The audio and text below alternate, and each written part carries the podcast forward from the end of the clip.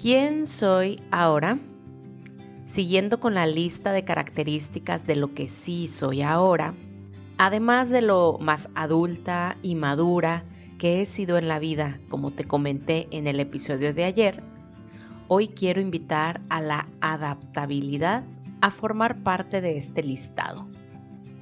Y es que, si bien es cierto que todos los años de nuestra vida experimentamos cambios y transformaciones, este año en particular los he sentido con más intensidad. Seguramente por lo presente que me he mostrado ante la vida misma. De pequeños se nos hace normal, por así decirlo, el ir creciendo de estatura, el que ya no nos va quedando la ropa o los zapatos porque pues es el proceso natural del ser humano, crecer, Pasamos del kinder a la primaria y a la secundaria y así sucesivamente. También hasta cierto punto de forma regular. Y siento que todos estos cambios, al menos en lo personal, pasaron por mi vida como muy en automático.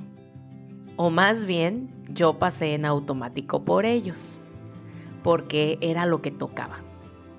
Pero ahora, siendo esta adulta madura, responsabilizándome de mi vida y de mis decisiones, siento que estoy más atenta a estos movimientos. Desde el venir a vivir al otro lado del mundo y hablar otro idioma, aprender otra cultura y hacer nuevos amigos para tener con quién convivir acá, hasta el adaptar mi mente a nuevas creencias y a mis emociones a nuevas sensaciones qué tan espectacular es el ser humano y su capacidad de adaptarse. Wow, en verdad estoy maravillada, pues anteriormente lo veía desde fuera, ¿sabes? Desde lejos. Cómo alguien pasaba por una pérdida, ya fuera material o personal, o cómo cambiaba de trabajo radicalmente, o cómo al tener hijos les cambia la vida entera y todos, todos, todos terminan adaptándose. Ahora, estoy consciente que mi adaptación a un nuevo hogar ha sido por decisión propia y que esto es un privilegio que agradezco con el corazón, pues sé que no todos migran por las mismas razones. Y considero que hay varias formas de adaptación, ninguna mejor que la otra pero desde mi punto de vista sí hace una diferencia interna el cómo procesamos los cambios, sean los que sean. Es decir, se puede ver a la adaptación como un, pues es lo que toca, ya que, que es desde un estado de víctima y con un punto de vista limitado a que la vida pase sin intervenir en ella. O por el otro lado, como una super oportunidad para renovarse tomando las riendas del camino.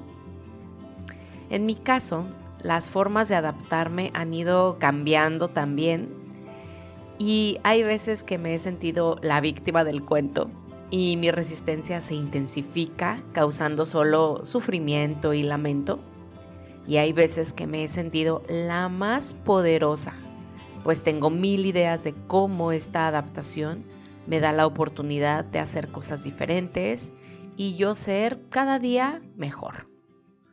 Además, al afinar mi gran cualidad de ser humano adaptable, he ido haciendo las paces con nada más y nada menos que la incertidumbre, de quien te he contado también este año que ha pasado de estar en la categoría de mayores miedos para hoy estar en la categoría de acompañantes indispensables de la vida.